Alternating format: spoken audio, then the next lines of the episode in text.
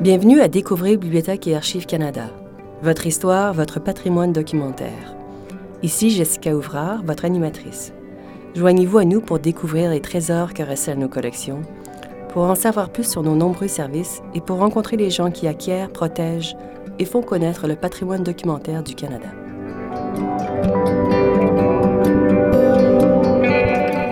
Dans cet épisode, nous découvrirons l'histoire de Celia Franca, une femme qui a consacré sa vie entière à la danse. C'est à elle qu'on doit la création du Ballet national du Canada, aujourd'hui célèbre dans le monde entier, et c'est aussi grâce à elle que les premiers spectacles de danse dignes de l'élite mondiale sont exécutés au Canada.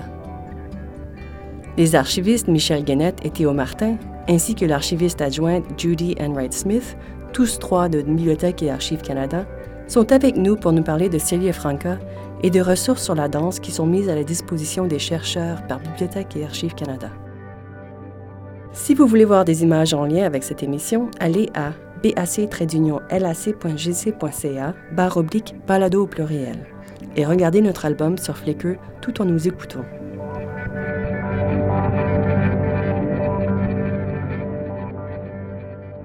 Bonjour Judy. Hi Jessica. Bonjour Jessica. Merci d'être avec nous aujourd'hui. It's my pleasure. Thanks for having me. Tout le plaisir est pour moi. Merci de m'avoir invité. Expliquez-nous comment Bibliothèque et Archives Canada a acquis le matériel contenu dans le fonds Celia Franca. Celia Franca was first approached about donating her papers. La première fois qu'on a demandé à Celia Franca de faire des dons de ses documents Bibliothèque et Archives Canada, qui s'appelait alors les Archives publiques, c'était à la fin des années 1970. Je crois bien que c'était en 79. Celia Franca est en train d'écrire un livre sur le ballet national en collaboration avec le photographe Ken Bell et elle voulait conserver ses papiers. Nous avons donc décidé d'attendre environ 18 mois avant de communiquer encore avec elle, ce que nous avons fait. Elle avait alors achevé son livre et elle a fait son premier don à Bibliothèque et Archives Canada en 1982, je crois. Il était composé d'environ 7 mètres de documents écrits et de 600 photos, la plupart en noir et blanc. Le deuxième volet de son don nous est parvenu à peu près dix ans plus tard, en 1992. Il contenait d'autres documents textuels, des milliers de photos et de dessins, des pièces dites éphémères, conçues pour des occasions spéciales, comme des épingles et des médaillons, et différents prix qui lui ont été décernés. Nous avons reçu le troisième volet en 2007. Elle nous l'a légué dans le cadre de sa succession. Bonjour Michel. Bonjour. Merci d'être ici avec nous aujourd'hui. Ça me fait plaisir. Pouvez-vous nous parler un peu de Celia Franca et de ses antécédents? Euh, D'accord, oui. Euh, Celia Franca est née en 1921 à Londres dans un quartier assez modeste, le East End, Oui. euh, de parents immigrants. Son père euh, venait de Pologne. Il était tailleur, donc ils n'étaient pas vraiment très riches. Mais très jeune, euh, Celia Franca a démontré un talent pour la musique et la danse. Elle aimait bien bouger et euh, on l'a remarqué lors euh, d'un lors d'un mariage dans sa famille et on l'a encouragé à poursuivre. Donc on l'a envoyé dans des écoles de danse, même si sa famille n'était pas très riche, donc il fallait trouver Les euh, moyens. les pour- moyens financiers pour le faire. Oui. Alors, donc, elle est encouragée, elle va suivre des- une formation. Euh, plus tard, son père va se poser des questions parce qu'on ne devient pas très riche en faisant de la danse et du ballet à cette époque-là. Et, À euh, n'importe c'est- quelle époque, d'ailleurs. euh, tout à fait, encore aujourd'hui. Et euh, Celia Franca, elle est une femme très déterminée et elle le démontre déjà très jeune. À 14 ans, elle va aller auditionner dans une compagnie euh, pour participer à une comédie musicale euh, qui s'appelait à l'époque, euh, qui s'appelait Spread It Abroad. Et elle va être engagée comme danseuse dans cette comédie-là. Donc, elle va gagner des sous et elle était très contente de, de rapporter de l'argent à son père. Ben, on- on pourrait de dire Regarde, Regarde. je suis capable de gagner de l'argent avec ça. Plus tard, elle va euh, poursuivre sa formation avec Anthony Tudor et euh, Marie Rambert, qui est une euh, très grande ballerine, qui a une compagnie de ballet à son nom, le Marie Rambert Ballet. OK. Et elle va participer aussi à des prestations euh, du ballet où elle va passer professionnelle. Pendant la Deuxième Guerre, C'est là où il y a un gros tournant dans sa vie. Elle va se joindre au Sadler's Ballet Theatre, qui, euh, avec euh, Ninette de, de, Valois. C'est une très grande ballerine, très grande dame, mondialement connue dans le milieu de la danse. et elle va se joindre à cette troupe et elle va danser aux côtés de Margot Fontaine, qui est très connue. elle, Celia Franca, elle est surtout reconnue pour son talent de danseuse dramatique. Parce qu'elle n'a pas un talent brut en tant que tel, là, mais elle a une belle prestance. On la regarde sur scène parce qu'elle... Euh, elle, magnétise. elle magnétise, puis elle aime bien jouer aussi les rôles de méchante un peu. Là. Dans une des chorégraphies, je ne me souviens pas le nom, mais elle faisait l'araignée. Je pense que c'est dans Le Papillon, quelque chose. Et elle était très bonne dans ce genre de rôle-là. Dans la compagnie Sadlers. Bon, c'est pendant la guerre, donc ils vont jouer beaucoup pour les militaires. Euh, mhm. et quand la guerre se termine, donc en 1946, à la grande surprise générale, elle quitte le Sadlers, qui est quand même un poste important à cette époque-là où elle gagne des sous, un poste où on se pose moins de questions. Mm. Elle quitte le Sadlers.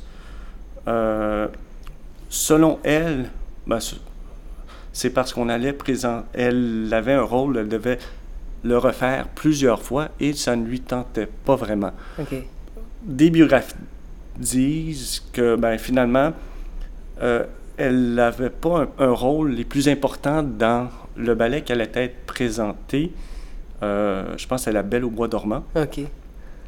Et en plus, certaines ballerines qui avaient quitté le Sadler's pendant la Deuxième Guerre mondiale reviennent. OK. Donc, euh, Donc, il y a la compétition entre les ballerines, puis euh, qui allait être l'étoile. C'est ça. Donc, connaissant un peu le caractère peut-être de Cilia, fonceuse, déterminée, elle décide d'elle-même de quitter. OK. Tout simplement. Par la suite, bon, elle va donc, il faut qu'elle vive quand même. Donc, c'est des, des années un peu plus difficiles pour elle, mais elle va quand même créer des chorégraphies et elle va ajouter à son expérience, déjà très large, hein, elle est encore extrêmement jeune à cette époque-là, euh, on va lui demander de créer une chorégraphie pour la BBC, donc qui est la télévision anglaise. Donc, elle va créer Salomé, qui est une première en Grande-Bretagne à cette époque. Par la suite, elle va se joindre au Metropolitan Ballet, où elle va devenir également, en plus de danser pour la compagnie, elle va devenir aussi maîtresse euh, de danse. Donc, elle va ensuite cumuler l'enseignement. D'accord. Qui va être important. Donc, elle a tout un bagage d'expérience. Et c'est à ce moment-là où un groupe de Toronto aimerait bien fonder une compagnie de danse, de ballet, et euh, on va en Grande-Bretagne, les gens connaissent Ninette de Valois, dont on a déjà parlé, vont la voir et elle aurait recommandé Celia Franca. Donc, on prend contact avec Celia Franca, ça, ça se passe dans les années 50 à peu près, et euh, finalement, de fil en aiguille, ça fonctionne. Elle vient au Canada en 51 et fonde le Ballet national du Canada. OK. De quoi se compose la collection? La collection Franca est très riche en contenu et en portée. On y trouve surtout des documents textuels. Nous en avons environ 14 mètres linéaires. Nous avons aussi près de 2600 photographies, des illustrations, environ 250 dessins et un assortiment de broches, de médailles et de médaillons. le matériel textuel est divisé en plusieurs séries en fonction du thème ou de la matière. La première série contient de la correspondance, des dossiers et des dossiers de correspondance, tant personnels que professionnels. Il y a ensuite la série de notes. Celia Franca tenait un nombre incroyable de notes. Nous en avons des centaines et des centaines. Insérées dans des cahiers? Non, ce sont de petites notes sur des bouts de papier, petits ou gros. La série de cahiers est venue plus tard. Ce sont donc des notes, minuscules ou plus grosses, des listes d'épicerie, de blanchisserie, des choses à faire au sujet de ses chats, des choses de tous les jours, des listes des galas auxquels elle allait assister, des notes sur ses rencontres avec les célébrités. L'intéressant dans ces notes, c'est cette juxtaposition très frappante de sa vie privée et de sa vie personnelle. Cela donne au lecteur une compréhension très riche de la Celia Franca personnelle et de la Celia Franca professionnelle. La série suivante est consacrée exclusivement au Ballet national du Canada. Elle contient des dossiers sur les assemblées annuelles du ballet, les procès-verbaux des réunions du conseil d'administration et des dossiers sur les budgets, les finances et les différentes tournées, tant nationales qu'internationales. On retrouve dans une autre série des programmes imprimés des différentes tournées de Celia Franca au Canada et à l'étranger. On trouve aussi des dizaines de coupures, des coupures de journaux et de critiques. Et nous avons aussi une série composée de souvenirs et d'effets personnels qui contiennent ses prix et ses grades honorifiques, ses calendriers, ses agendas, ses passeports, son acte de naissance, son testament, ce genre de choses. Nous arrivons ensuite aux cahiers, des douzaines de cahiers qui concernent surtout sa carrière. On trouve dans des cahiers consacrés à la conception des costumes, à l'éclairage de scène ou à des notes d'enseignement. D'autres cahiers sont remplis de mouvements de danse ou de dessin, illustrant par exemple comment elle voulait que les bras d'un danseur soient drapés autour de ceux d'un autre danseur. Des choses d'un très grand intérêt. Vous avez mentionné des photos. Effectivement, la collection Celia Franca renferme environ 2600 photos, à commencer par de simples instantanés de sa famille et de ses amis. Il y a beaucoup de photos de Celia Franca en compagnie de professionnels, dont Frank Augustine. Toutes sortes de photos de banquets et de fêtes, plusieurs images très intéressantes de Celia Franca, enseignant à une toute jeune Veronica Tennant, sans compter plusieurs photos professionnelles de type commercial, des photos courantes dans l'industrie du spectacle. La collection contient aussi des illustrations, environ 250 dessins, la plupart au crayon de couleur et certains à l'aquarelle. Ces illustrations concernent surtout la conception de costumes. Elles sont très belles, elles sont saisissantes. Elles ont été faites au crayon de couleur sur du carton à dessiner et elles sont aussi prises pendant que la ballerine dansait en costume. Les mouvements et les détails sont si beaux que les dessins donnent presque l'impression d'être vivants. Chaque carton à dessiner contient aussi un échantillon du tissu qui allait être employé dans les costumes. Les costumes vont du simple collant, destiné au cœur, j'imagine, à de magnifiques robes opulentes et ornementées pour les danseuses étoiles, qu'on pouvait vite détacher quand il fallait rapidement changer de costume, et d'autres choses du genre. Ils sont vraiment ravissants. Bonjour Théo, merci d'être ici avec nous aujourd'hui. Merci beaucoup, merci de me recevoir. Est-ce que le fonds de Celia Franca peut être consulté? C'est une très bonne question. En fait, bien sûr, la majorité euh, de son fonds est traité, euh, décrit et ouvert à la consultation. En fait, c'est assez bien parce que euh, ce n'est pas toujours le cas avec les autres fonds et collections, surtout en art du spectacle ou art de la scène. C'est effectivement quelque chose que les chercheurs en danse ou autres auraient intérêt à connaître parce que c'est vraiment toute une richesse qu'on a ici à BAC. Euh, cependant, euh, il est important de noter que euh, certaines correspondances sont peut-être accessibles. Il faudra sans doute demander l'autorisation. Hein. on parle de correspondance privée, personnelle, plus privée. Donc, on est quasiment là complètement. Absolument, absolument.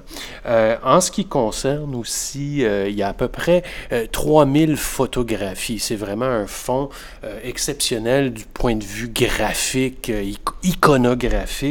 Euh, donc, il y a un très grand nombre qui ont plus de 50 ans et euh, qui sont euh, couverts, donc qui sont en dehors des droits d'auteur, donc qui ah. sont facilement consultables.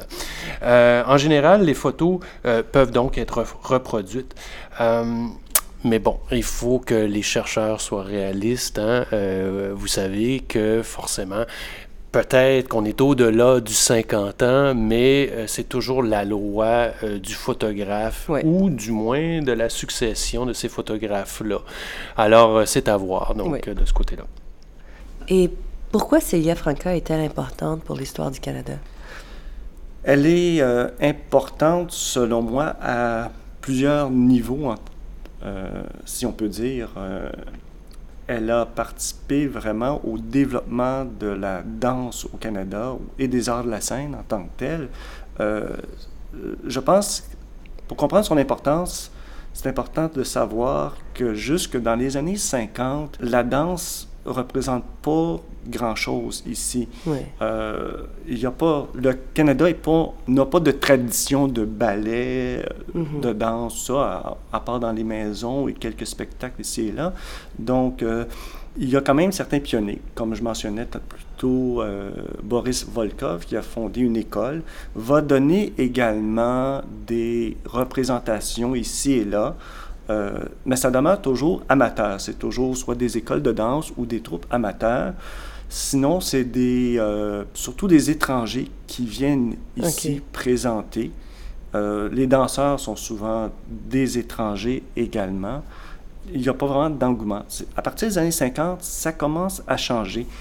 déjà, le, à Winnipeg, il y avait déjà une troupe amateur et qui va devenir à ce moment-là professionnelle, qui va devenir le euh, Ballet Royal de Winnipeg.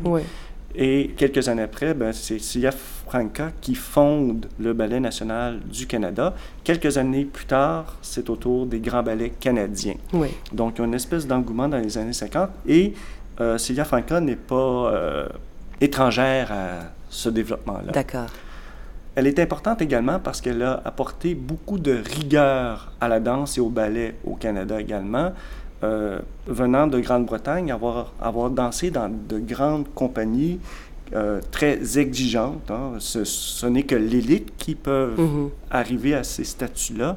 Donc, elle arrive avec son bagage et elle exige un peu de la même chose dans un pays où il n'y a vraiment rien. Donc, elle devait tout bâtir. Et elle apporte toute cette rigueur-là. Elle voulait un peu faire du Ballet national du Canada un peu ce qu'est le Sadler's en Grande-Bretagne. Alors, elle apporte tout ce bagage-là, toute cette rigueur, toute cette exigence envers la compagnie en tant que telle et auprès de ses danseurs également. Il faut mentionner aussi, je pense, la raison pour laquelle elle est importante dans l'histoire de la danse au Canada, euh, en plus de tout ce qui a été mentionné, c'est qu'elle tenait également à cœur de créer euh, une école de danse. Pour elle, c'est indissociable de la qualité d'une grande compagnie professionnelle. Euh, jusqu'alors, aller chercher à l'extérieur de très grands danseurs pour être les danseurs principaux ou les danseurs canadiens qui avaient un très très grand potentiel pour parfaire leur formation, poursuivre leur carrière, devaient aller à l'étranger. D'accord. Donc, euh, c'est à ce moment-là qu'elle va fonder, avec l'aide de Betty Oliphant, euh, une école de danse affiliée au, Grand au euh, Ballet national du Canada pour vraiment cimenter le tout. Donc, si on est capable de créer nos propres danseurs qui vont devenir de grandes vedettes, ben ça va assurer le succès, le succès et la pérennité de la compagnie. et ça va très bien fonctionner. On peut penser euh, à Martine Van Hamel, qui va devenir une très grande ballerine, euh, d'autres peut-être un peu plus connus de, de notre génération actuelle, Veronica Tennant ou euh, Karen Kane. Karen Kane, qui est maintenant la directrice, je pense. Tout à fait. Oui, oui, oui. Tout à fait. Donc, elles ont passé euh, des moments à l'école et aussi sous la direction euh, de directeur artistique des Grands Ballets. OK. Selon vous, quelle est la plus grande réalisation de Celia Franca? Ben, c'est difficile de, dire une chose. De dire une chose en tant que telle, surtout quand on ne l'a pas vraiment connu en tant que tel. Euh, euh, c'est intéressant parce que sa biographe, euh, Carol Bishop Gwynn, mentionne que sa plus grande réalisation, c'est elle-même, finalement. Elle s'est fabriquée presque un personnage. Celia Franca, dans le milieu de la danse, c'est une très grande figure. qu'on aime ou qu'on n'aime pas, euh, elle représente le ballet ici au Canada. Donc, elle, et elle s'est formée elle-même, finalement, c'est ça qui est un peu extraordinaire. Venant d'un milieu très modeste, qui était très loin des arts en tant que tel, elle a réussi à monter tous les échelons et à devenir une figure de proue du ballet au Canada. Ouais. Sinon, on peut mentionner euh, la réalisation peut-être la plus remarquable, c'est la naissance euh, de la compagnie en tant que telle, Oui. le, le Ballet national du Canada qu'elle a fondé. C'est une très grande réalisation qui existe depuis 51 et qui a connu de- des moments de gloire et qui connaît encore là, euh, Ben, qui est maintenant une école très établie. Ben, une école et une compagnie très établie au ça, Canada et- et dans le monde. Exactement, par Ouais. sa réalisation du, la création de la fondation du Ballet national du Canada, va de pair aussi avec l'école dont elle tenait extrêmement à cœur. Donc, je pense que c'est l'ensemble Mhm. de, de ces éléments-là Ouais. qui font, pour moi, quelqu'un qui a réalisé ben, énormément de choses. Encore une fois, Théo Martin, comment le fonds peut-il être consulté? Y a-t-il quelque chose d'accessible en ligne ou euh, Absolument. Ben, en fait, il s'agit de consulter euh, la notice du fonds euh, de Cilia Franca qu'on retrouve sur le site web de BAC pour non seulement découvrir la description du fonds, mais aussi commander les documents libres d'accès. La consultation peut se faire euh, dans la, salle de consultation à, à BAC. Euh, par contre, certains éléments graphiques du fond et surtout certaines photographies sont déjà accessibles en ligne, notamment sur euh, le portail euh, de, de, de BAC et sur Flickr. Euh, il y a aussi la base de données des images en ligne qu'on peut retrouver sur le site web. Oui. Euh, une simple recherche avec les mots-clés euh, National Ballet of Canada, Celia Franca, ballet, danse, vous permettront de visionner ces photos. Ok. C'est tout à fait magique. Oui, oui, oui. Quels sont les documents que Bibliothèque et Archives Canada possède au sujet du Ballet national du Canada? C'est la même chose, en fait. Oui, ben, euh, en fait, Bibliothèque et Archives Canada détient d'autres fonds et collections en lien avec le National Ballet of Canada, en effet. Celia Franca a su enseigner et faire rayonner euh, ses étudiantes du National Ballet, qui deviendront par la suite des danseuses émérites qui connaîtront de grandes carrières nationales et internationales. Oui. Euh, parmi elles, bon, Karen euh, Kane, bien sûr. Karen Kane, Oui. absolument, dont on détient le fond ici à Bac. Il y a aussi Veronica Tennant, Oui, oui, oui. euh, qui est une grande ballerine et qui a eu une grande carrière par la suite. Euh, donc, on a euh, des documents inouïs avec une richesse qui documente non seulement leur carrière au National Ballet, mais aussi ce qu'ils ont fait par la suite pour développer la danse Oui. et euh, être activiste aussi au niveau des arts de la scène au oui, Canada. Euh, dans le cas de Veronica Tennant, non seulement a-t-elle offert ses archives en lien avec sa carrière de danse, donc, mais aussi en lien avec sa jeunesse, donc c'est assez intéressant, son éducation, ses carrières et réalisations en tant qu'écrivaine. Elle a même écrit pour les enfants. Il y a quelques livres ici dans la collection de Bach. Euh, sa carrière de comédienne, parce qu'elle a joué sur scène, notamment au Shaw Festival. Euh, chorégraphe, animatrice de télé, réalisatrice et productrice d'un nombre important de documentaires, notamment pour la chaîne CBC. Euh, elle est, comme j'ai dit tantôt, une activiste pour la promotion des arts et de la culture au Canada. Alors, Bach détient d'ailleurs la plupart des films et documentaires de Veronica Tennant, euh, notamment euh, le documentaire réalisé en l'honneur de Celia Franca, intitulé pardon, Celia Franca Tour de force, réalisé en 2006. OK. Euh, Donc, je- peu de temps avant sa mort. en oui, fait. peu de temps avant sa mort, donc c'est un bel hommage. Oui, oui, oui. Euh, un bel hommage de sa carrière et aussi, aussi fait par une de ses anciennes étudiantes.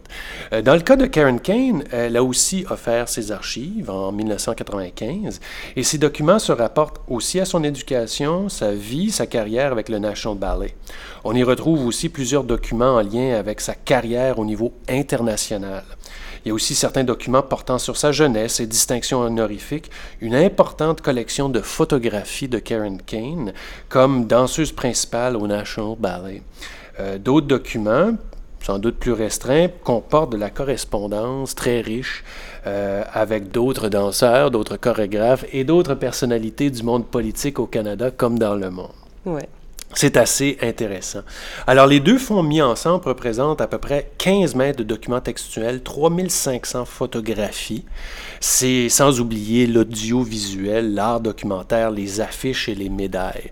C'est très, très, très euh, riche. Absolument. Dans les deux cas, alors c'est là que je veux euh, peut-être vous en parler un peu, c'est que ces documents-là n'ont pas été compilés par ces deux euh, danseuses, mais bel et bien par leur maman. Euh, et c'est ça qui est assez impressionnant. Alors, on parle de presque 20 ans de collection de tout ce qui pouvait... Tout ce qui avait rapport, tout ce qui avait rapport avec, leur développement de, carrière. Oui, oui, oui. De, Petits enfants mhm. à, travers leur carrière. À travers leur carrière. Et euh, c'est assez intéressant. donc, donc aujourd'hui, Veronica Tennant et Veronica Tennant et Karen Kane sont toujours très actives au niveau de la danse, tant au Canada que dans le monde. Euh, Karen Kane, d'ailleurs, est présentement la directrice artistique du National Ballet. Alors, c'est un vrai privilège de conserver ici à Bac le, patrimoine documentaire de ces deux euh, anciennes ballerines du National Ballet. Oui, oui, oui. Et je veux aussi ajouter que c'est pas juste ça qu'on a du National Ballet. Il y a aussi les photographies de Ken Bell. Puis Ken Bell, c'était le photographe officiel du National Ballet depuis ses débuts jusqu'à peu près la fin des années 70. Euh, Bell a su capter avec vraiment brio euh, les premières représentations des grands ballets classiques du National Ballet. On parle de Coppelia, on parle de Casse-Noisette, on parle de Gisèle et bien plus. Et Bell a pris des photos mémorables aussi de la fondatrice du National Ballet, Celia Franca. Euh, il va aussi prendre des photos d'autres grandes danseuses, j'en ai nommé tantôt, mais il y a aussi euh, Lois Smith, Nadia Potts et euh, bien d'autres. donc, on peut retrouver aussi des belles photographies de danseurs et de production du National Ballet dans le fond de Michael Lambeth. Euh, qui aussi pris des photographies euh, des écoles reliées au National Ballet. Euh, peut-être que les auditeurs ne savent pas, mais il y avait une extension du National Ballet ici même à Ottawa où on enseignait de futures grandes ballerines et, grands danseurs. Par ailleurs, il faut mentionner que Bach détient un nombre très important euh, de, documents portant sur les débuts du National Ballet, euh, notamment un fonds qui s'appelle le National Ballet, mais qui est composé de doublons, euh, de duplicata. parce que la majorité des documents plus administratifs, plus opérationnels, se retrouvent encore aujourd'hui au National Ballet. Bien sûr. Par contre, pour les, euh, les, intéressés du National Ballet, c'est un bon départ pour leur recherche parce qu'on a vraiment euh, des documents qui expliquent la fondation d'une de nos plus grandes institutions en danse au Canada. Euh, au niveau de la danse contemporaine, on a la chance d'avoir les fonds, le fonds du groupe de la Place Royale, qui est véritablement une des premières organisations de danse contemporaine au Canada euh, et qui va devenir le groupe Lab dans les années 90. Malheureusement, cette institution a fermé ses portes euh, en 2010 à peu près. Euh, cofondée en 1966 par les chorégraphes et danseurs Jeanne Renaud et Peter Bonham, cette institution fut donc, comme j'ai dit, une des premières à développer la danse contemporaine et qui va nourrir d'autres groupes mhm. qui vont paver la voie pour des institutions comme la La La Human Steps. Absolument. Euh, pour euh, le Toronto Dance Theatre, par exemple. Euh, toutes les institutions qu'on connaît aujourd'hui ont eu leur, ont pris racine avec le groupe de la Place Royale. Et ce qui est encore plus intéressant, c'est que tout récemment, j'ai eu la chance de faire l'acquisition du fonds Peter Bonham, euh, qui représente presque 50 ans euh, de danse de ce danseur chorégraphe très reconnu et primé au Canada. Un autre fonds qu'il faut remarquer en danse contemporaine, et c'est celui de la fondation de danse Margie Gillis. Margie mm. Gillis, qui est une de, nos danseuses les plus réputées, les plus renommées, euh, connues internationalement. Et on a eu la chance, euh, il y a quelques années, d'acquérir donc le fonds de sa fondation. Mm-hmm. Et euh, on y retrouve ses explorations artistiques, tout comme on retrouve ses collaborations avec des danseurs tant du Canada que du monde entier.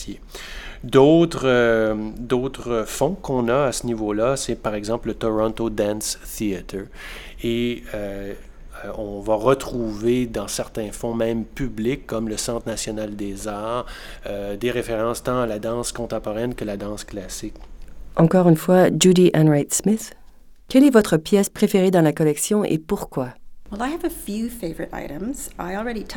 En fait, ma préférence va à plusieurs pièces. J'ai déjà évoqué les magnifiques cartons à dessiner noirs créés par Kay Ambrose pour la conception des costumes. Quand je passais à travers la collection, j'ai aussi trouvé un cahier qui contenait une étrange série de petits cercles et de flèches. Certaines flèches pointaient vers la gauche et d'autres vers la droite. J'ai pris conscience que c'était presque un alphabet du ballet de Celia Franca, parce que je suppose qu'il n'existe aucun symbole pour une arabesque ou moins pliée. La seule explication qui me vient à l'esprit, c'est qu'elle avait créé sa propre langue alphabétique. Le cahier tout entier était absolument plein de cercles et de flèches, rempli page après page de cet alphabet du ballet. C'était fascinant à voir et je me suis rendu compte que Celia Franca était probablement la seule à pouvoir comprendre ce cahier. J'ai trouvé que c'était de toute beauté. Encore une fois, Michel Guenette, est-ce que vous avez, euh, dans vos recherches, est-ce que vous avez euh, trouvé des anecdotes, euh, des histoires intéressantes qui, qui, qui montrent un autre côté de Celia Franca? À part son. Bon, on a mentionné un peu son caractère de rigueur, détermination, de fonceuse, tout ça. Elle avait aussi un sens de l'humour, peut-être un peu britannique, donc je ne sais pas si tout le monde le comprenait, mais euh, lors d'une présentation du ballet Gisèle, il y a des euh, euh, ballerines qui doivent sortir d'un côté de la scène et courir à l'arrière-scène pour rentrer de l'autre côté. Alors, lors de la course, l'une d'elles tombe à terre et dit J'espère que Célia n'a pas vu, en tout Franca n'a pas vu. Euh, c'est une traduction libre parce qu'en anglais, c'est autre chose. Oui, oui, oui. Euh, donc, j'espère que Franca n'a pas vu. Donc, une personne à côté la relève, dit Ça va, cher, elle euh, n'a pas vu. Et c'était Célia Franca qui l'avait levée elle-même. Donc, c'est pour dire que. Oui, oui, oui. Euh, elle, savait un peu euh, tempérer les, euh, choses, parce qu'on a souvent dit que certaines danseurs ou ballerines avaient peur d'elle. Peut-être aussi à l'occasion, peut-être c'est pour justement leur permettre peut-être d'être plus exigeants vers eux-mêmes ou d'améliorer leur performance, parce que certains autres danseurs disent c'est très bien entendu avec elles au cours de leur carrière. D'accord.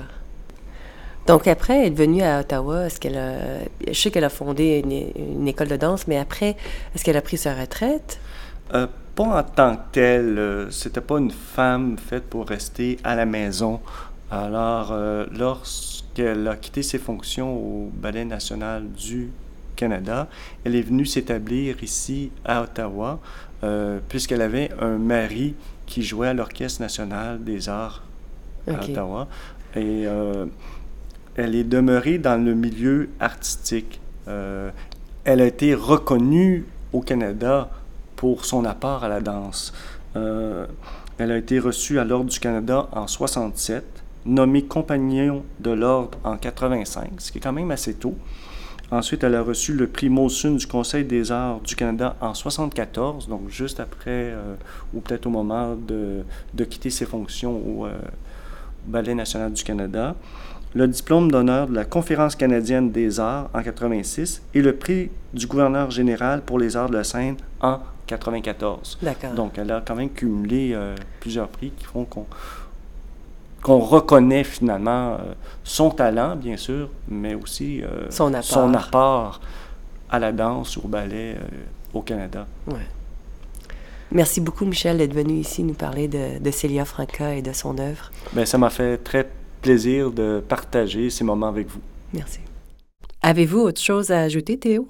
Ben, la seule chose que j'ajouterais, c'est que euh, il faut suivre un peu euh, le site web de BAC pour euh, découvrir au fur et à mesure la collection qui va s'afficher de plus en plus parce qu'on sait maintenant pertinemment qu'il y a une richesse euh, dans les fonds et collections et que de plus en plus la communauté non seulement de la danse, mais des chercheurs, des amateurs des arts de la scène, découvre de plus en plus ce que Bach a à offrir de ce côté-là.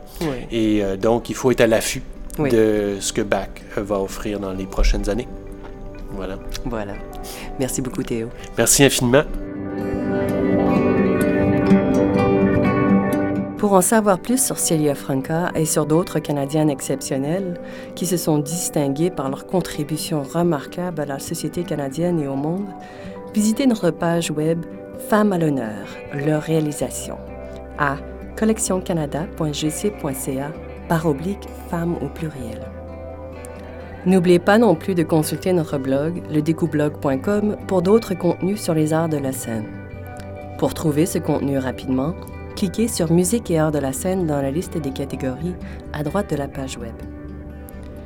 Merci d'avoir été des nôtres. Ici Jessica Ouvrard, votre animatrice. Vous écoutiez Découvrir Bibliothèque et Archives Canada, votre fenêtre sur l'histoire, la littérature et la culture canadienne. Je remercie nos invités d'aujourd'hui, Judy Enright Smith, Michel Guenette et Théo Martin.